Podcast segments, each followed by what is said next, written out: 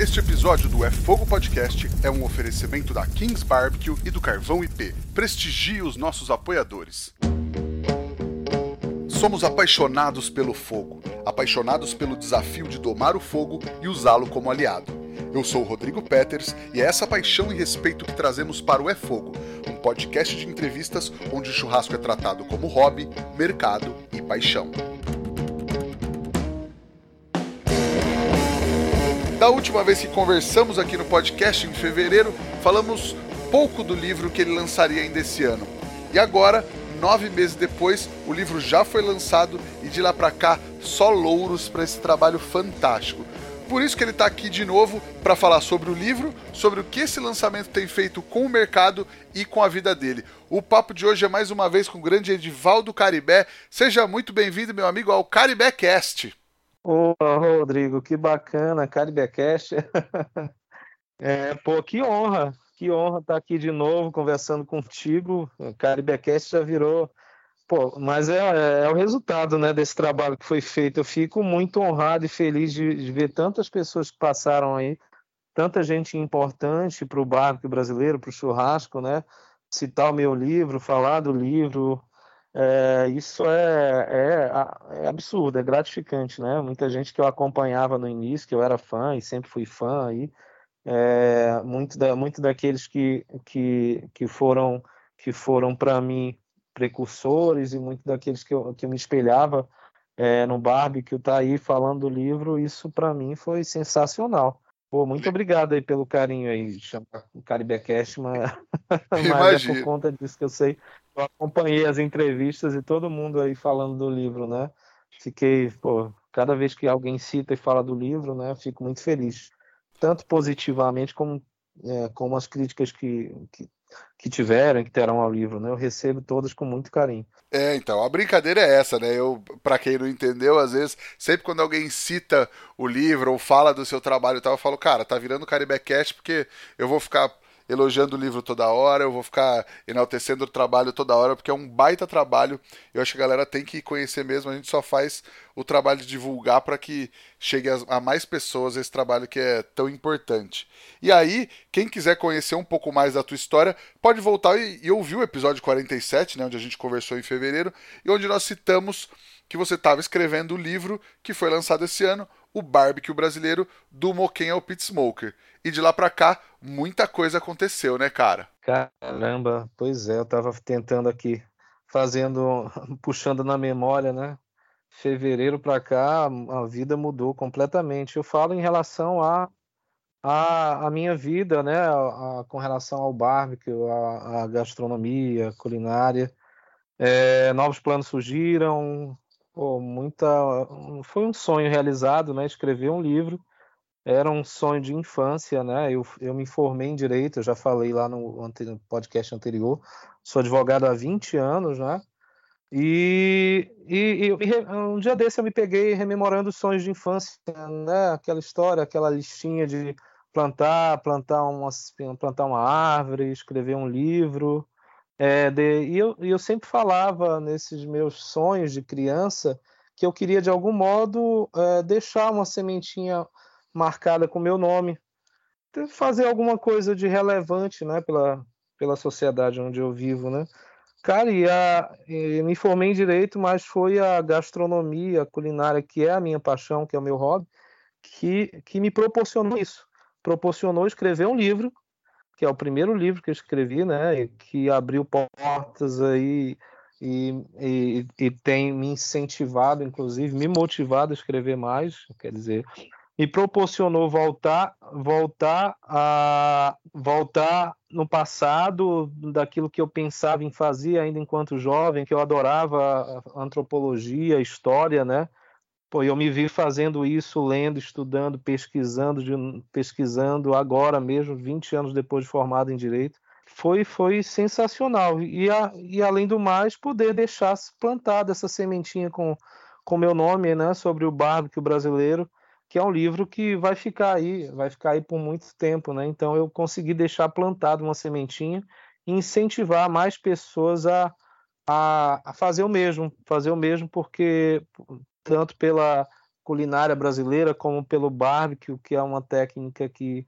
está sendo re, é, revisitada e, e, e, fomentada no país aí nos últimos 10 anos, salvo engano, né? 2000, 2011, 2014, 15 com maior com maior volume, mas cara, é uma sensação excepcional de trabalho feito, dever cumprido e muita coisa vem pela frente aí. Então abriu, abriu muitas portas e, e novas perspectivas na minha vida. Pô, eu imagino, e com certeza abriu muita coisa. E aí você lançou o livro e na verdade você trouxe uma revolução no que a gente imaginava que era a origem do barbecue, né? É, ainda, ainda veio com isso, né? A ideia do livro inicial foi construir construir é, uma doutrina tipo, em, em, língua portuguesa, né? Construir uma literatura em língua portuguesa sobre técnica mesmo, né? Sobre barbecue, que a gente sempre teve essa dificuldade lá no início, né? Quem, quem começou a fazer barbecue no Brasil, a gente tentava imitar os americanos e aí buscava buscava literatura, tudo era em língua inglesa, buscava os canais de YouTube, televisão, tudo em língua inglesa, né? A gente tinha uma dificuldade muito grande. Por conta dessa dificuldade é que veio a, a perspectiva de criar uma literatura com, em língua portuguesa e brasileira. Só que eu não queria fazer só isso, né? Eu sempre tive esse apego pela nossa cozinha, pelos nossos ingredientes, pela nossa, pela nossa culinária, né? E aí veio essa perspectiva de fazer um estudo, estudo da, da história da, do barbecue, produzir receitas com temperos na, brasileiros, com ingredientes brasileiros, valorizando um pouco da nossa cultura. E aí nessa nessa de estudar, de pesquis, pesquisar livros de história, antropologia, de história da alimentação, né? Eu me vi em algumas situações que, algumas perspectivas aí de identificação com aquilo que é da origem do bar, que se fala na barbacoa, da, da estrutura que foi criada pelos pelos índios, pela, pela, pela etnia Tânios lá no Caribe, né? A, o contato do, desses, dessa cultura indígena caribenha com, com, com com os africanos, é, muitos, muitos daqueles escravizados nos Estados Unidos, e depois disso, a, a, partir do momento que eles conseguiram se libertar, eles conseguiram ter alguma liberdade de, construir é, e construir evoluir o barco nos Estados Unidos. E aí, em razão dessa perspectiva de uma estrutura semelhante ou idêntica à nossa, eu queria saber de onde veio a origem mesmo, né? E aí nessas pesquisas de livro, de de antropologia, de história da alimentação, eu me vi nessa situação da, da, da etnia que deu origem a, ao povo Tainos, né? que, é, que é o tronco linguístico Arawak. Né? Os Arawak, na realidade, é, eles, eles partiram da Amazônia Central há 6 mil anos antes do presente, né? que é uma marcação de tempo da, considerada pela arqueologia, geologia, né, antes do presente é antes de 1950, da Amazônia Central e chegou até o Caribe. Chegou até o Caribe e lá dominou 90% praticamente das Antilhas, todos aqueles países lá. Então era, era uma era uma era uma cultura, uma etnia indígena de língua arawak que passou a produzir, passou a, a por conta da, da ao longo da evolução da, da, da história deles lá na, no Caribe, eles, eles praticavam e usavam a estrutura da, da barbacoa, do barbicu, né, na, em língua arawak, que é a mesma estrutura do moquém. Na realidade, na, é, na, nas Américas existem, existia uma quantidade absurda de etnias indígenas. Né? No Brasil, só hoje é, temos aí por volta de quase 200 ainda, apesar de, de grande parte dizimada depois do descobrimento, a gente ainda tem 200 praticamente etnias no Brasil. E a etnia Arawak é uma etnia, e tem a, o Moquém, o nosso Moquém vem de outra etnia, que é Tupi-Guarani, ou, outro tronco linguístico, né? que é o Mocai. Mas na realidade a estrutura é a mesma, e é uma prática adotada por quase todas essas etnias, só eu não, não tenho esse trabalho feito, esse levantamento feito mais mas está no meu radar aí em relação a estudo de evolução, de construção de um novo livro, é abordar essa questão da, da estrutura do Moquém, da importância dela para as culturas dos povos indígenas aí da, da Amazônia. Eu tinha um objetivo com o livro é, que, que chamasse a atenção da necessidade da gente construir uma identidade nossa no barbecue, né? A primeiro objetivo do livro é: eu quero fazer um livro de barbecue, mas eu não quero fazer repetição de técnica, fazer repetição de receitas, fazer re repetição daquilo que o americano consome hoje nos Estados Unidos enquanto barbecue. Porque o que eles consomem hoje é fruto de uma evolução ao longo, do, ao longo dos anos da, da, da história é, e da cultura americana, né? E, e, eu me via na necessidade de construir algo que, que a gente pudesse se identificar e a, ser adequado à nossa cultura alimentar, ao hábito alimentar do brasileiro. E aí essa perspectiva de demonstrar que algo, que a técnica base ancestral é, é o moquém, é a barbacoa, é o barbecue, que é uma estrutura estrutura utilizada e técnica utilizada pelos ameríndios, índios das Américas, né? É, abrir uma perspectiva de de que a gente olhasse com, olhasse com outros olhos, né? olhasse com outros olhos a nossa cultura, a necessidade de, de valorização das nossas raízes, das nossas origens, né? E abriu essa perspectiva. Isso foi fundamental aí para trabalhar essa questão no livro. Sim. Então, basicamente, barbacoa e moquém são a mesma coisa, mas com, com nomes diferentes, é isso? É isso, Rodrigo. Na realidade, é, é o tronco linguístico, né, que distingue aí, né? A barbacoa, que vem do barbicu, é de língua tronco linguístico arawak, arawak. E o moquém vem do tupi-guarani, mocai, mocaê. É, mas a estrutura é idêntica. É, na realidade, se chama tanto para estrutura como para técnica, né? E é, é, é a mesma coisa a mesma forma de, de defumar, o mesmo, o mesmo objetivo primordial de, de comida, cozinha, de guarda né, indígena, de conservação de alimentos, né? Eles usavam e continuam usando até hoje, né? É, continuam usando até hoje o moquém, a estrutura do moquém, como um, um falando a grosso modo, não, não gosto de falar assim, mas falando a grosso modo, só para entender a importância do que é o moquém para o indígena em si, é como se fosse o fogão e a geladeira, do que é o que a gente tem hoje, né? É, é o fogão para produzir o alimento e, e, e é, o moquém para produzir o alimento e para conservar o alimento. É, então é, é, é, algo primordial aí para para a sobrevivência indígena ao longo dos tempos, né? para uso sustentável da natureza, né? Porque você produz o alimento e consegue, consegue conservar o alimento por muito tempo não há necessidade de que se estrague nada. É, o uso dos elementos da natureza, a, a, os troncos de árvore caída para produzir o moquém, para produzir a lenha. É, é uma prática totalmente sustentável, tanto que desde antes da, da, da, do descobrimento, descobrimento entre aspas, né, desde a, a era pré-história pré-história americana e antes da chegada dos europeus era uma prática que sempre foi utilizada e continua sendo utilizada até hoje, né? Porque os, os indígenas não, não, não, usavam o sal como elemento de conservação, né? É, isso aí já é, já é da cultura europeia quando veio para cá. Então, o moquém tem essas, essa, essa característica de servir para produzir o alimento, alimento do dia, quando se quer consumir logo, ou produzir um, um alimento para ser guardado por muito tempo, né? que é a desidratação, a utilização da fumaça para conservação do alimento. Legal. E no fim, então, é, tudo isso é uma cultura que também é nossa, mas a gente não valorizou e nos Estados Unidos alguém valorizou e difundiu. É, é por aí? É, basicamente, né? É, é, é aquilo, né? É, a cultura indígena em si, né, no Brasil, ela, ela já começou a ser subjugada, desprezada, desvalorizada desde a chegada do europeu, do colonizador, do português, né? Aquilo que era visto pelo português como algo que fugia ao seu cotidiano alimentar, como repugnante, né, como consumo de formigas, é, e o próprio moquém, que não era da cultura portuguesa em si, o uso do, da, da defumação como elemento de conservação, mas sim a salga, o confio, o uso da gordura né, para conservar, também foi desprezada, diferente do que aconteceu nos Estados Unidos, né?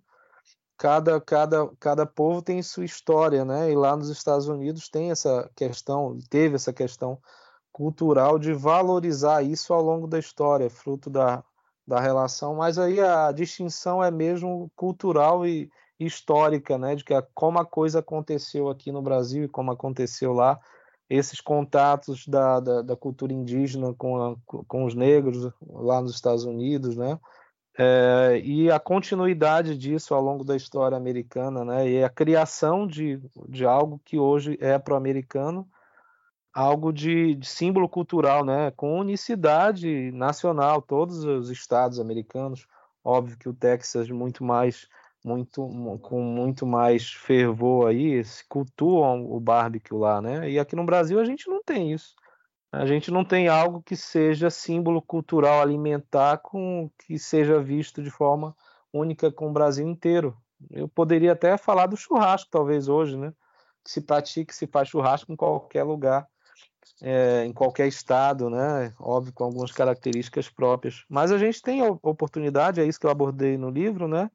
de fazer é, esse resgate, eu nem digo resgate, que a técnica está até hoje aí sendo usada e utilizada pelos índios, mas na realidade é valorizar algo que foi perdido ao longo da história por conta exatamente dessa questão que iniciou com os portugueses lá de desvalorizar e foi uma, uma massacrar a cultura, o povo indígena e a cultura foi como, como um todo, né, massacrada. E depois vieram a, a valorização da, da cozinha é, francesa, e o brasileiro até hoje tem essa questão né, cultural já ao longo do, do, dos anos, ao longo da vida, de, de desvalorizar o que é da sua cultura. Né? Quem não, não tem enche a, a boca para falar que é filho de italiano, neto de português, bisneto de francês, espanhol, mas que sentiria vergonha ou sente vergonha de falar que, que a sua bisavó, tetravó foi índia.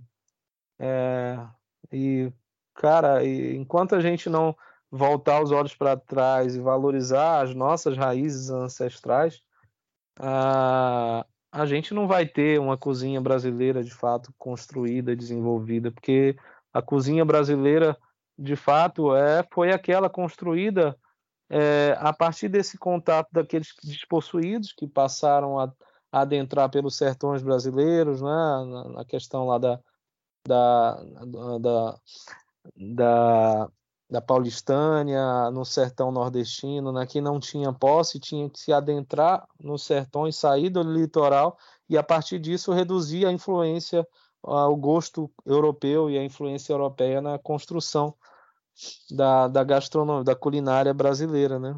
E, e, isso ficou hoje no Brasil limitado a, a alguns rincões aqui na Amazônia. Então, a, o que a gente tem hoje de influência do gosto europeu foi muito menor aqui na, na Amazônia, foi menor também, de algum modo, nos sertões, é, no sertão nordestino, na própria. Na própria é, na própria e aí na Paulistânia eu digo aí São Paulo e, e o Dória trabalha bem isso essa questão do, da Paulistânia né dos estados como a Paulistânia é, tanto a cultura caiçara como a cultura caipira, né, foram, foram construções gastronômicas de culinária é, distanciadas do gosto, da influência do gosto europeu, né?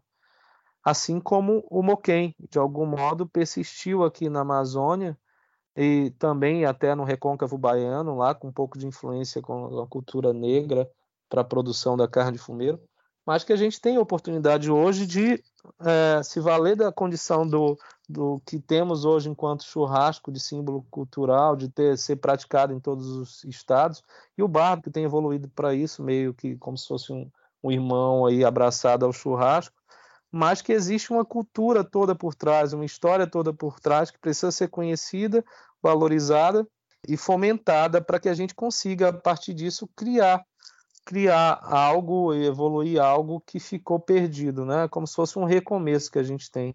Com certeza, cara. E aí, no livro, além de, de, de história, além da, da, do relato desses estudos, também traz algumas receitas, né? Tem algumas receitas típicas do barbecue americano e tem alguns cortes brasileiros, alguma coisa é, mais brasileira mesmo. Tem alguma coisa que é a herança do Moquém? É, exato. Na realidade, eu quis abordar no livro, né?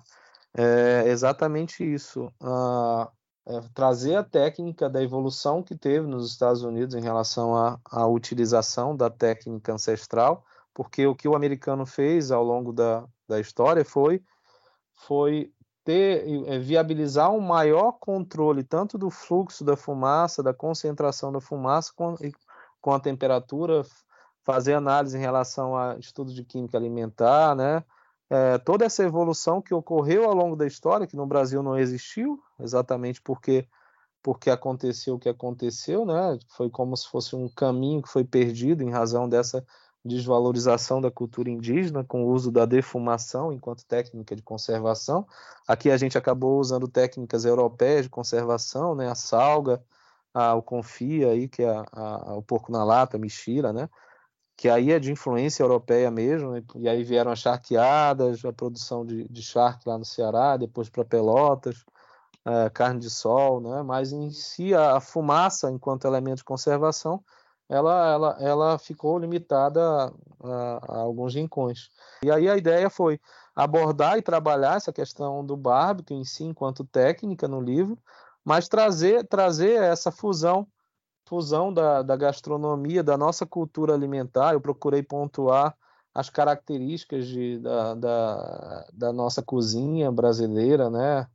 hoje ainda delimitada ainda de cozinhas por, por regiões, né? mas que no futuro espero que a gente consiga delimitar e estabelecer uma cozinha brasileira como um todo, né? porque o uso dos ingredientes em si, o uso do tucupi, da, do próprio moquém, o uso da, da, da mandioca em si, é, é da cultura indígena, né? Então a gente as etnias indígenas que viveram e continuam vivendo no Brasil, independente da região, a base era mandioca e milho, né? Então, independente daqui no, aqui no estado, aqui na, na região amazônica se consumir e ter o, o, consumo de alguns, alguns elementos aí dessa da, frutos da, da herança indígena, como a, a, a, mandioca, como o tucupi, como a maniçoba, é, muitos dos, muito disso deveria ser visto como, como como cultura alimentar brasileira, né? E, e, aí eu acho que essa perspectiva ainda tende a mudar no futuro, porque é importante que a gente conheça o nosso país, independente da região onde a gente viva, né? Conheça as características do nosso país e passe a consumir os nossos produtos, consumir produtos de pequenos produtores, produtos que a princípio são vistos como exóticos, né? por conta exatamente do desconhecimento das pessoas. E aí no livro eu tentei abordar tudo isso, trazer tanto a questão da técnica americana, a forma de fazer, os cortes que são utilizados e valorizados nos Estados Unidos, né? Mas trazendo algum toque da nossa cultura alimentar e abordando e agregando também é, proteínas e produtos que são brasileiros, né? Então tem receita de, de pirarucu, tem receita tem receita do nosso cupim, tem receita, e aí falando do moquém, tem receita é, de carne, é, carne de fumeiro, tem receita de farinha de piracuí, que é feita é uma farinha de peixe defumada. E aí você utiliza, dá para utilizar a, o pit smoker. Na realidade, o pit smoker é o moquém é, é um moquém moderno, né? É um moquém moderno porque o objetivo do pit smoker é o mesmo objetivo do moquém é, assar o alimento lentamente em fogo indireto, é, com utilização da fumaça como um elemento de sabor e elemento de conservação. A distinção é a questão da estrutura que é feita, né? Então, então você usa tanto o moquém e pode utilizar, é, utilizar o pit smoke e deve utilizar o pit smoke para fazer alguns preparos que da nossa cozinha se, eram feitos no moquém. Por isso que eu produzi carne de fumeiro no pit smoker, a, a receita que está lá é, produzindo a, o, o piracuí, a farinha de piracuí no pit smoker, porque na realidade a técnica é a mesma, né? O que muda é só a característica do equipamento. Claro, claro. E aí, cara, você falou que tá difícil da gente ter uma, uma cozinha brasileira, é, uma unidade de cozinha brasileira, né? É, você acha que existe a possibilidade de ter um barbecue brasileiro. Acho que a gente vai ter uma, uma unidade e estamos caminhando para isso ou não. Até porque você falou, por exemplo, que tem receitas, ah, receitas brasileiras, pirarucu. Vai ter gente que vai falar assim, pô, pirarucu não é brasileiro, pirarucu é amazônico. Como se a Amazônia não fosse brasileira. Vai falar, ah, picanha é brasileira, mas pirarucu é regional, alguma coisa assim. É, isso que eu falei ainda há pouco, né? Essa questão do regionalismo, né? Aí tem essa discussão aí de, de quando foi criada ao longo da história essa, essa cultura do regionalismo, de estabelecer pratos típicos, né? Isso, isso, isso de algum modo empobrece e prejudica, né? Prejudica, a, a, a, pelo menos na minha visão, a culinária brasileira como um todo, né? Essa questão de pratos típicos que a gente limita a, a prato típico do Pará é o tacacá, é a maniçoba, o prato típico da Bahia é a carajé, o prato típico de São Paulo é, é, é o cuscuz paulista, é o prato típico. Não existe isso, né? A cozinha brasileira, óbvio que, que vão ter vão ter vão ter alguns elementos é, de distinção de, da forma que se faz certo prato aqui. Aí a gente percebe a gente percebe isso quando a gente vai analisar as caldeiradas, as muquecas, né? A muqueca baiana e a capixaba são diferentes. Ah, mas a, a, gente tem que, na realidade, entender a nossa história antes, né? Entender o porquê, porquê da cozinha ter sido formada dessa forma. E entender de como evoluiu a cozinha brasileira ao longo da história aí, né? Dessa questão, desse, desde a chegada dos portugueses, da desvalorização da cultura indígena, né? Dessa distinção aí do, de como foi formada a cozinha brasileira ao longo dos anos. E o Dória é um exemplo disso e fica aí fica aí a dica para as pessoas começarem a, a, tentar e procurar entender um pouco, lendo o livro, as obras do Dória, né? Essa questão da de como foi construída a cozinha da, da paulistânia, que engloba aí São Paulo, parte do Rio de Janeiro, Rio Grande do Sul, Centro-Oeste, que foi exatamente a saída do litoral dessas pessoas que não tinham posse que não tinham direito à propriedade, que não, nem conseguiriam comprar nada, tiveram que desbravar e adentrar aí os sertões, né? E aí eu falo também lá do outro lado, do Nordeste, como, como essas pessoas tiveram que construir uma cozinha a partir daquela da, da, do, do, local onde estavam, a partir da necessidade de distanciando da forma de fazer comida europeia, eh, buscando essa, essa integração e, essa, e, o, e a utilização de técnicas mais ancestrais indígenas, com o que se tinha no, no local, né? Então eu acho que parte disso, né? Porque porque fica, fica aquela coisa das pessoas enxergarem a cozinha amazônica, a cozinha nordestina, uh, isso eu falo do eixo sul, sudeste, né, como cozinha exótica, quando na realidade é a cozinha brasileira, né? A cozinha brasileira que foi construída aí. Porque, tirando isso, o resto é cozinha europeia, né? É, claro. é repetição do que se fazia na Europa, né? Então, então é isso que a gente tem que olhar e enxergar ó, quais são os quais são os insumos que a gente tem hoje que são insumos é, produzidos pela nossa terra aqui, quais são quais são a, a, a forma de fazer que foi construção aí é, ao longo da história da cozinha brasileira por conta dessas características que, que conseguiram fugir do gosto europeu de, de, de comer, né? É, do gosto europeu de fazer, de produzir a, a cozinha, né? E, quando a gente passar a enxergar isso, a gente vai perceber que, na realidade, o que de fato é cozinha brasileira é aquilo que a gente enxerga como exótico. Total. E é legal a gente falar que o Dória que você citou não é o não é o governador de São Paulo, né? É o, é o Carlos Alberto Dória, pra galera procurar as obras dele, porque às vezes vai falar, putz, o Dória, não sei o quê. Mas e aí, e o barbecue brasileiro? Você acha que você acha que rola? Dá para ter uma unidade ou a gente ainda vai ter é, regionalismos dentro do, desse nicho? É, na, na realidade, eu acho que é importante, e o livro tem sido importante para isso, né? Essa questão de identificar qual é a base ancestral disso, né?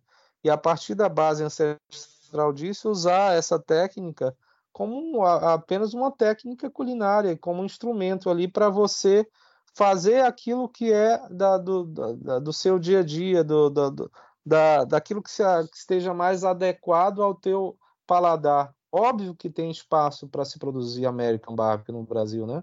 Assim como se tem outras cozinhas aqui, né? A gente não pode ficar de olhos vendados para o resto do mundo e não, e não querer consumir o barbecue, porque não é o American Barbecue americano, né? E o Brasil, o Brasil tem, é, o Brasil sempre foi recebeu todas as outras culturas, mas a questão é que e eu entendo aqui que de fato tem um espaço para gente trabalhar essa questão da construção de uma identidade, uma identidade nacional, e isso já está ocorrendo, né? Não só no utilização das, na utilização das proteínas, né? Eu estou usando o, cupim, ah, tô fazendo Brazilian Barbecue. Não é bem assim, né? A gente tem que, tem que primeiro entender uh, o, gosto, uh, o gosto alimentar daquela, daquelas pessoas que a gente está, da sociedade onde a gente está inserido, da, do local onde a gente está inserido, é, para utilizar a técnica enquanto técnica de coacção, né? Você não precisa carregar um cupim com o mesmo dry rub utilizado e perfil de sabor utilizado pelo americano. Você nem precisa usar dry rub se você entender que o sabor só da defumação e do sal já já lhe permite já lhe permite trazer uma memória gustativa de algo que você comia no passado na fazenda da comida pendurada no fogo além lá da tua avó é, a carne de porco da mesma forma, né? Você não precisa encher de encharcar de molho barbecue. Não estou criticando o uso do, do, molho, dos molhos de churrasco pelos americanos. São gostosos, eu gosto de todos. Mas o que eu estou dizendo é que a gente precisa, na realidade, é trabalhar a técnica em si, é, é, fazendo fazendo essa leitura do que seja da, do, da, tua, da, da, da, da tua cultura alimentar, da tua região, da forma que você comia no passado e não necessariamente ter que repetir a receita americana, ter que utilizar dry rub, ter que utilizar molho. Então a, a proteína, ela defumada, ela tem um sabor muito agradável, né? Então não necessariamente você precisa carregar todo aquele perfil de sabor que é da cultura americana, né? Que foram habituados a comer daquela forma.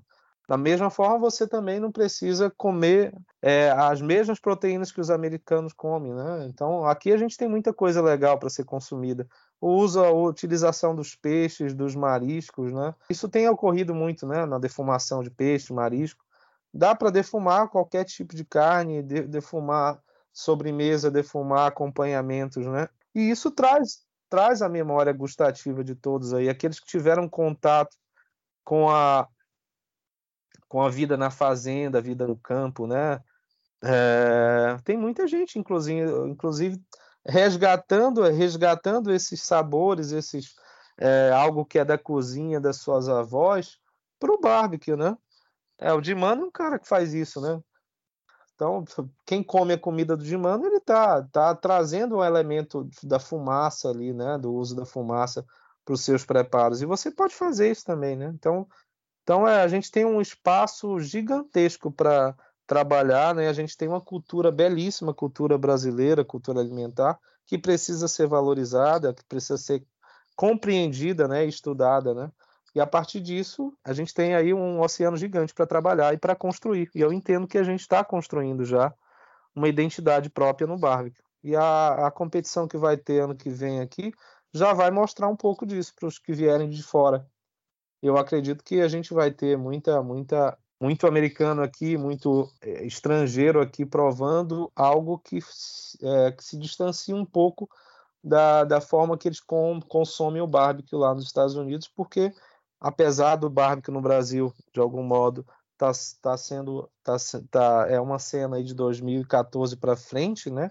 A gente já está construindo, conseguir construir essa característica por conta da necessidade de, de adequação mesmo, perfil de sabor, né? Claro.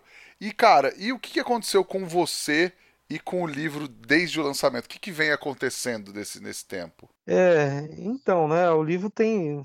É, a, a, princípio, muita, muita gente falava, pô, tiveram pessoas aí que abraçaram o livro. O Bruno Salomão foi um dos caras que me deu uma força absurda aí pra, na divulgação do livro. Ficou empolgadíssimo com o livro, né?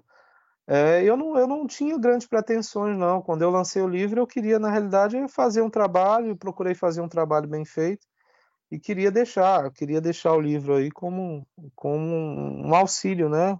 Só que as pessoas receberam tão bem, né, a, o livro, a, a, receberam tão bem essa perspectiva de ter a construção de algo brasileiro e principalmente trazendo esse elemento aí de, de, é, da técnica ancestral indígena da Amazônia, né, enquanto é, e isso foi um chamariz para que a gente voltasse os olhos para nossa casa, né, e, e, verificasse a necessidade de valorização mesmo, né, valorização da nossa cultura alimentar. E, e eu acabei, acabei até com por conta do livro também, né, passando a transitar, eu sempre transitei no meio do churrasco, né, nos festivais, nos cursos, né, e aí por conta do livro eu acabei transitando no meio da gastronomia, né, fui participar participar de uma feira internacional de gastronomia na Amazônia por conta do livro, participei agora recentemente lá da do Mesa São Paulo, né, que foi um convite assim inusitado para mim, não fazia a menor ideia que poderia estar lá no Mesa Tendências falando do tema, falando do livro, fazendo barbecue, fazendo moquém na, na é, no Memorial da América Latina, a, apresentando receita de, de pirarucu defumado, fazendo carne de fumeiro lá no Mesa ao vivo. Então é, é abriu abriu uma perspectiva aí que que eu espero poder estar tá auxiliando e ajudando para a construção mesmo de algo que eu entenda que, que, que tem toda a perspectiva de ser de, de existir, que é o barbecue brasileiro com a sua personalidade própria, né? Sim, mas nesse, nesse evento do Mesa São Paulo, que foi sensacional, é um dos maiores eventos, dos mais importantes de gastronomia né, da América Latina, você não estava sozinho, né? Como é que tem sido essa parceria com, com a galera da tribo YY? É, então, né? Desde, desde o. surgiu aqui a perspectiva é, que eu queria, na realidade, e é algo projeto agora para o ano que vem também, né? Fazer expedições, né? Porque eu quero, quero entender melhor a cultura indígena, quero entender melhor a cultura indígena para que é, para que eu não seja só aquele cara taxado que estou levantando uma bandeira para é, e aí deixar de lado e não entender e não procurar entender e compreender é, melhor como está inserida hoje a, a, a, a, cultura indígena no nosso país, né, os hábitos alimentares. Ano que vem, então, eu tenho algumas expedições já agendadas aí. Os YY foi, foi um presente que eu recebi de um amigo aqui, né, aqui no Pará, de ter um contato com o Paulinho, que é o, que é o líder da etnia indígena lá na. É, no, eles, eles ficam situados no para quem não sabe, aqui no município de Oriximiná, que é depois de Santarém, que é, é bem distante aqui de Belém, né? O estado do Pará, um estado gigantesco. E, e aí eu tive a oportunidade de conhecê-lo e a partir disso trocar ideia com ele, trocar, explicar sobre a ideia do livro. Ele gostou da, da questão de estar tá sendo, tá sendo valorizada a cultura indígena. Eles produzem, fazem, fazem o, o continuam utilizando o moquém no dia a dia indígena, né? Eles produzem a pimenta lá defumada, o que eu, que eu tive contato. E aí a ideia foi de algum modo, de algum modo não tá só é, trabalhando e vinculando no livro e fazendo conhecer a cultura indígena de algum modo, né, por meio do moquém, mas tentar ajudá-los, tentar ajudá-los de alguma forma é, não só na difusão da cultura deles, mas para na perspectiva deles conseguirem é, ser inseridos melhor na sociedade e se, e se, enxergar, e é importante que o brasileiro faça isso, né? enxergar um, um índio como um elemento social, é, um, é, como cidadão brasileiro, como qualquer outro, né? que não precisa ser visto como exótico ele, é, na realidade, ele precisa ser valorizado, valorizado por conta da riqueza que se tem na cultura indígena né, e da forma, da forma que, é, que eles foram massacrados desde a chegada dos europeus aqui, né? E, e, e eles, e, e, ele enxergou muito bem essa, é, esse meu objetivo, é, é, essas, essas minhas intenções, e a gente, a partir disso, criou um laço de amizade, né? Eu consegui trazê-los para o curso aqui em Belém. É, ele no curso apresentou a forma que junto com a Simone lá eles produzem a pimenta, venderam pimenta, venderam artesanato, é, fizeram utilizar, produziram moquém no curso, fizeram peixe moqueado da forma que eles fazem, né? É importante que a gente tenha acesso é, é, e conheça o dia a dia, para que a gente o dia a dia deles, né? E é isso que eu vou fazer ano que vem para entender melhor é, toda a riqueza de conhecimento que se tem, né? Que a, que a dificuldade que eu tive no desenvolvimento do livro foi exatamente esse, né? A gente não tem, não tem, com exceção do trabalho que é feito, o trabalho brilhante que é, que é feito pelos antropólogos, né? Pelos historiadores, né? em relação a tentar resgatar algo daquilo que foi perdido, né? Porque a, a, a, América em si, desde a chegada dos portugueses, ela tinha uma população quase que semelhante à Europa, né? E, e, e por conta dessa, desse objetivo de, de civilizar os índios, né? Na realidade, a, os povos indígenas que existiam aqui eram muito mais até, muito deles muito mais civilizados até que os europeus, né? E aí a cultura maia, asteca, inca tá aí para isso, né? E aí a, a história tem demonstrado com, com escavações, com estudos geológicos, né, que na Amazônia existiam diversas é, é, tribos e aldeias, de comunidades altamente complexas de é, fazendo domesticação de, de, de, de, plantas, né, de, culturas é, de frutas, de então é, eram sociedades complexas, eram civilizadas, né? E no início o objetivo do europeu foi exatamente esse, né? É, a, a argumentar que eles precisavam ser civilizados e a partir disso começar começar o um massacre para conquistar o território, né? E essa, abre essa perspectiva do ano que vem eu começar a fazer algumas expedições em, e os YY eh, eles vão me receber ano que vem lá. Ah, devo fazer expedições também pelo, pelo Amazonas e já tenho já a ideia de desenvolver um outro livro aí tratando da questão do, do moquê em si, mas sob a perspectiva da, da, da, da, da cultura alimentar indígena. Boa. E uma coisa que eu acho que é muito legal da gente falar é que muita gente te apoiou nesse projeto, né? Inclusive a Kings Barbecue, que também é patrocinadora aqui do podcast. Mas na verdade o que eu acho legal é esse desejo e essa vocação da Kings de valorizar e incentivar o mercado e apoiando sempre iniciativas como a sua, que trazem conhecimento e crescimento para todo mundo, né, cara? É, isso sim, isso, isso foi fundamental, né? Eu tinha, tinha tinha um objetivo, tinha um objetivo traçado e, e, e, é caro, né, produzir um livro no Brasil, né? E eu tive esses parceiros aí, a Kings foi um deles, né? A Kings me apoiou na produção do livro aí, além da Kings tivemos outros parceiros também que estiveram comigo é, nessa empreitada e a Kings é uma parceiraça aí com relação a auxiliar e ajudar o mercado, né, o desenvolvimento do mercado, porque desenvolvendo o mercado, é, o resultado é para todos, né? O resultado é para todos, não só para Kings, mas para quem vive hoje em dia. Já tem muita gente vivendo de barbecue no Brasil, né? Muita gente com seu comércio, muita gente vendendo barbecue, né? E é importante que o mercado cresça como um todo, né? Para que todos possam, de algum modo, se beneficiar disso é, e ter um crescimento econômico, pessoal, profissional. E a King está aí para fomentar. Pô, com certeza. E aí você falou de futuro, você falou de um novo livro, você falou de expedições. Essas expedições vão ser, é, sei lá, a galera pode participar ou vai ser um, vai ser um, um, um trabalho seu de, de, pesquisa assim? E o livro, o que, que, que dá para esperar? É, não, é, a, a, os projetos de expedições aí são, são são direcionados, né? É mais complexo a questão do, do contato, né? Com, é, não pode ser tanta gente, tem uma questão de, de, de necessidade de, de, de, respeito né, à, à, à cultura para que não haja qualquer tipo de descaracteriza, descaracterização da, da cultura. Né?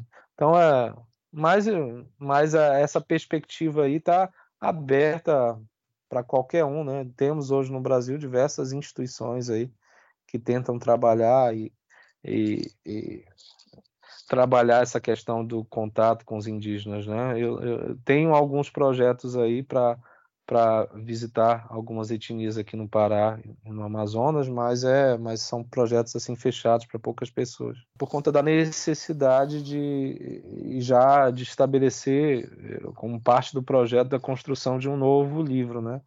Que é um, que é algo que já está planejado e deve ocorrer ao longo dos dois próximos dois anos aí porque produzir, além do, do estudo, além da pesquisa em, em, literatura escrita, né, eu quero ter esse, a perspectiva do contato de ter essa, essa pesquisa em campo, em loco, né, para entender melhor entender melhor para que eu possa passar uma verdade cada vez mais próxima da realidade. Né? Legal. Eu não ia fazer pergunta lenha na fogueira, mas você citou um negócio que eu fiquei curioso. Você falou que existem, é, existiram e existirão críticas ao, ao seu trabalho e ao livro.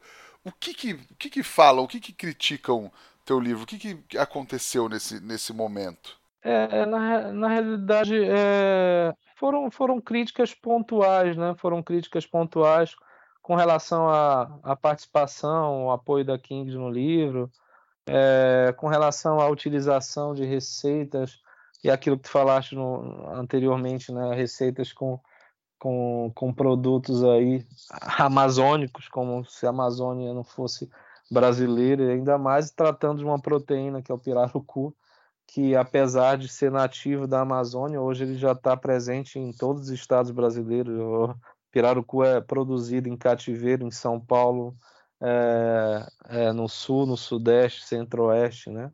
E é uma proteína que o brasileiro precisa conhecer melhor por conta do sabor, por conta da característica, né, da, da, da grande produção de carne sem espinha, né? E outros tantos peixes brasileiros, né? O que eu coloquei lá enquanto receita, e é importante que as pessoas enxerguem, quando eu, quando eu cito é, e trato uma receita de preparo defumado de um pirarucu, de uma, de uma pirapitinga, de um tambaqui, de, de um filhote, ah, você pode usar peixes da, da sua região, pode usar peixes de água salgada, por quê? Porque os peixes têm características semelhantes em relação à quebra do colágeno, né? Isso eu abordo lá. Então você tem que saber trabalhar a proteína.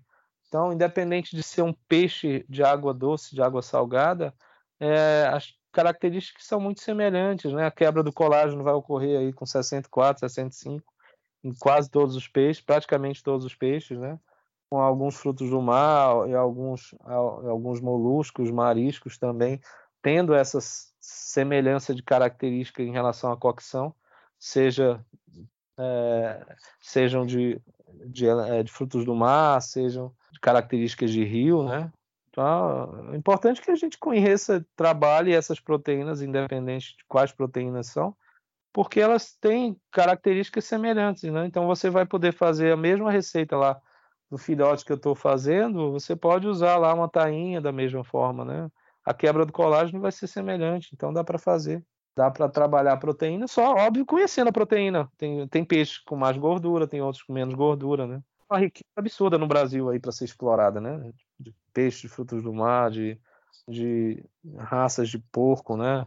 Essa perspectiva é excepcional, né? A gente tem, tem tido aí por, de um tempo para cá, até mesmo por conta do churrasco, uma melhora na qualidade da proteína, que a gente consome, né? A gente tem disponível no mercado muita coisa boa, né? É, e aí eu falo não só de, de, gado bovino, mas de suínos mesmo, né? A gente está tendo uma perspectiva de, de, de, por conta do trabalho aí de alguns pequenos produtores, né? De consumir carne de porco de melhor qualidade, né? Eu sou apaixonado por porco. Sim, com certeza, cara. Não, muito legal.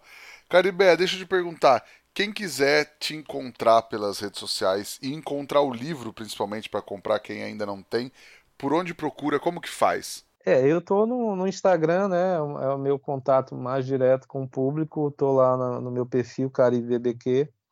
É, o livro está sendo vendido lá. Tem um link para comprar lá pelo PagSeguro. Está disponível na minha bio lá na, no meu perfil no Instagram também já está na, na Amazon, né? Quem pesquisar pelo nome do livro vai achar lá no Amazon a venda, né? É, graças a Deus a venda foi muito boa, né? Livro foi lançado em, em julho, eu tenho vendido apenas na no meu Instagram é, com o perfil que eu tenho colocado lá em alguns cursos que eu participo, né? dos mil livros que eu já eu produzi em julho, uh, eu já tenho já foi vendido praticamente 780 livros, né?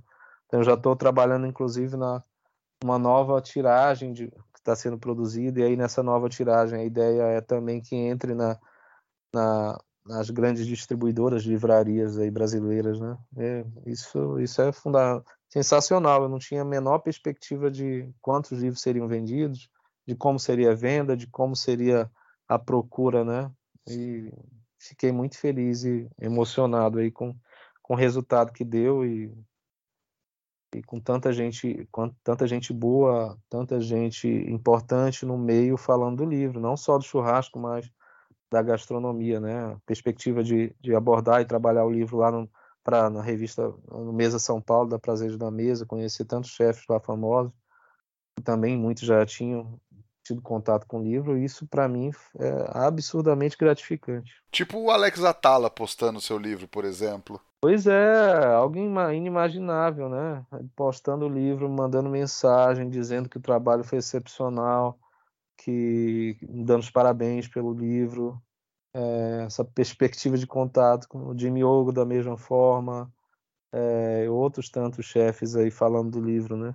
Eu fico, fico muito feliz e emocionado com isso. Bruno Salomão, Bueno, todo mundo aí, o Lee, o Tosse, a galera toda aí, a galera toda abraçou o livro e parabenizou o trabalho que foi feito. E é, na realidade, a importância dele também está nessa questão de ser um elemento de difundir a técnica no Brasil, né? É por conta da, da... porque eu quis fazer um livro bem didático para que todo mundo tivesse acesso, pudesse a partir do livro usar o livro como é, como como ajuda mesmo no dia a dia ali da produção. Eu acho que de algum modo ele vai ajudar a mesmo sendo apenas uma sementinha aí a a ajudar no crescimento aí do, do barro aqui no Brasil. Com certeza vai, cara. Vou deixar aqui também pra galera seguir a gente no arroba efogopod, no meu, que é o arroba Rodrigo Peters underline.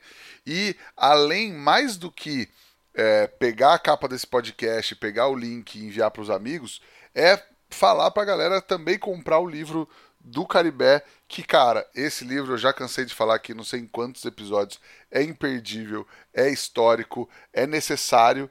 E, Caribé, a gente, cara, só tem a agradecer por esse seu trabalho, por toda a pesquisa que você fez, pelo livro, que realmente está maravilhoso. E de verdade, só posso agradecer e minimamente ajudar a divulgar, porque existe o barbecue brasileiro antes do teu livro e depois do seu livro, sem sombra de dúvida. Eu só eu que tenho a agradecer aí a todo o apoio que vocês deram para o livro aí, né? Você foi uma das pessoas aí que, que lá atrás, isso mesmo, nem o livro nem tinha sido lançado, abri um canal de, de, me tornar um pouco mais conhecido no meio, né? Abrir a perspectiva das pessoas esperarem algo que estava sendo produzido, né?